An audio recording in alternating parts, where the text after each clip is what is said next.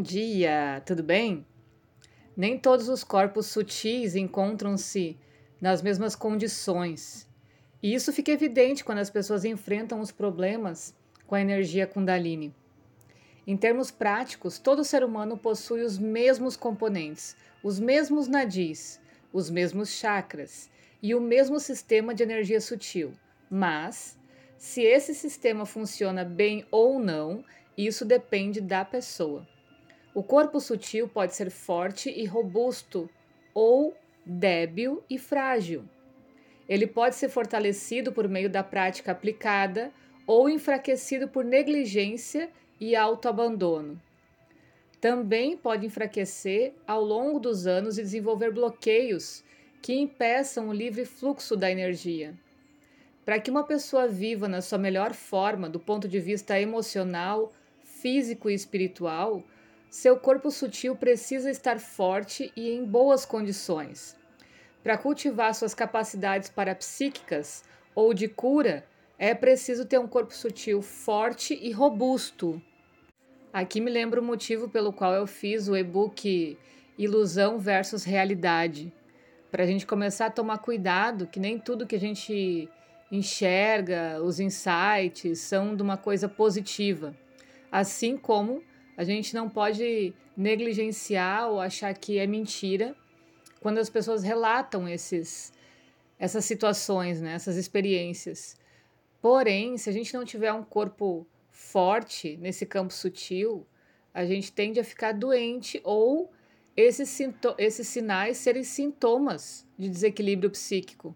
Então é importante dar valor para essa expressão, para essa informação, mas também não se atirar acreditando em tudo, né? Ter um pouco de discernimento.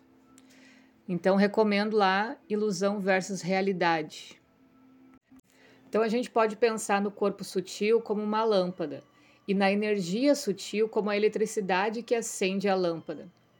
Se a lâmpada é de 60 watts e a pessoa a liga a uma rede de 200 watts, a corrente queima a lâmpada. Sem ela, a eletricidade não tem um canal por onde se expressar e acender essa luz. Tentar compreender a energia sutil e trabalhar com ela por meio de um corpo sutil fraco é como tentar passar uma corrente de 200 watts por uma lâmpada de 60. Ele não funciona e pode causar problemas. Um corpo sutil cheio de bloqueios é uma pia entupida. Os canos precisam ser desobstruídos para que a água possa fluir livremente. Tanto a eletricidade quanto a água são boas analogias para explicar como a energia sutil flui pelo corpo sutil, pois ela se expressa de diversas maneiras diferentes. Então, pode assumir características diferentes de acordo com as intenções, o foco e a força de vontade da pessoa. Também se expressa de maneiras variadas, dependendo da parte da mente, do corpo e do sistema energético em que está. Às vezes ela é suave e fria, e outras vezes pode ser quente, ardente e eletrificada. A energia sutil recebe diferentes nomes de acordo com o lugar em que ela se encontra no corpo e a sua função, mas trata-se basicamente da mesma substância. A gente vai usar a luz solar como exemplo. A luz solar contém nela todo o espectro de cores do arco-íris, embora não consigamos ver cada uma dessas cores ou frequências quando estão combinadas sobre a forma de luz solar. A energia sutil também contém muitas frequências diferentes que formam um todo unificado quando se combinam numa corrente. A percepção e a intenção fazem com que a energia assuma frequências distintas, assim como os raios solares e uma responsabilidade única.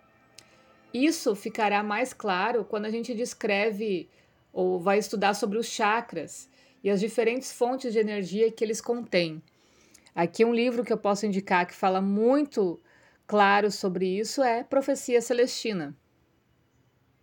Tem o filme no YouTube também, é um filme antigo, e ali a gente pode entender, né, ilustrar na nossa mente como que essas energias se manifestam por cores diferentes de acordo com as nossas intenções. E aí o nosso maior erro é achar que as pessoas não percebem isso. mas de alguma forma ou de outra, até pela vibração, por algum insight, ou se a gente pega pessoas que já estão com autoconhecimento trabalhado, elas conseguem perceber rapidamente essa mudança de intenção nas nossas palavras, nas nossas ações. E aí muitas vezes as nossas coisas, por exemplo, não dão certo porque a gente está comunicando uma coisa e a intenção é outra. Então, se elas não vão para o mesmo, mesmo caminho, essa energia não realiza. Vamos falar um pouco sobre uma ideia geral dos chakras. Os chakras são pontos focais de energia do nosso corpo, que resultam de uma convergência de energias sutis. Os nadis do corpo sutil transportam energia sutil de um lugar para o outro se intercruzam e formam uma complexa rede de condutores que levam energia ao longo de todo o corpo. Os principais pontos de intersecção dos nadis são os chakras. Qualquer parte do corpo em que haja numerosos, talvez milhares, pontos de intersecção de energia é um loca local de poder que afeta todos os níveis do ser, incluindo a mente, o corpo, as emoções e a alma. A alma em si é praticamente impenetrável e permanece sempre a mesma, mas as nossas percepções dela, o acesso a ela e a capacidade de funcionar em harmonia com o resto do corpo, com a mente, com as emoções, são afetados pela forma como a energia se move no sistema de corpos sutis e nos chakras em particular. Existem literalmente centenas de livros que tratam da estrutura dos chakras, dos mantras e de tudo que você poderia querer saber a respeito. Então vale a pena pesquisar, porque a gente vai falar de uma forma bem sutil sobre isso, tá? Cada chakra é único e o seu funcionamento, de todos eles em conjunto, faz de nós um todo unificado. Quando os chakras não estão em harmonia, não estão equilibrados ou apresentam bloqueios que impedem o livre fluxo da energia através deles.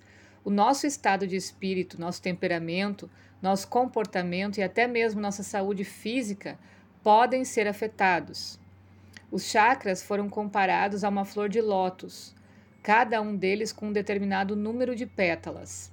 As pétalas dos chakras representam as diferentes capacidades da mente ou centros cerebrais, e também são conhecidos como dalas. A analogia com uma flor é benéfica, visto que invoca um sentimento de beleza e assombro, que é essencial para cultivarmos a prosperidade interior mencionada anteriormente. Porque a gente vê que uma coisa tão sutil, tão delicada como uma flor, tem um poder gigantesco sobre a nossa pessoa. Cada pétala de um chakra é um ponto focal para uma energia única. Os primeiros seis chakras principais do corpo têm um total de 50 pétalas, 50 emanações diferentes de energia. Essas 50 pétalas são repetidas 20 vezes cada uma, formando o lótus de mil pétalas do chakra da coroa. Ou seja, cada, cada pétala a, a, apresenta aspectos iguais, tanto do, do lado positivo como do lado negativo. Então vamos entender assim: 10 dessas repetições são para o lado yang e outras 10 são para o lado yin. Então, cada uma dessas 50 vibrações diferentes de energia tem o seu lado positivo e o seu lado negativo. O chakra da coroa contém as mesmas dalas dos primeiros seis chakras e funciona quando essas energias atuam juntas em harmonia como partes de um todo. Cada uma das 20 repetições das dalas tem uma frequência energética maior do que a anterior, aumentando a sua potência no chakra da coroa. O fato de esse chakra, muitas vezes considerado a sede da iluminação, não conter Nada que não sejam as mesmas energias encontradas nos principais chakras do sistema do corpo sutil, atuando juntas num único mecanismo, é uma indicação ainda maior da unidade de tudo o que somos e contemos. O chakra da coroa não pode se mostrar totalmente funcional, aberto e receptivo enquanto tudo o que ele contém, que é tudo o que existe dentro de nós, não esteja funcionando como uma unidade em harmonia. Ou seja, chegar a esse chakra, a potência desse chakra, é o que se chama de iluminação. Ok? Por hoje é isso. Beijo e até mais.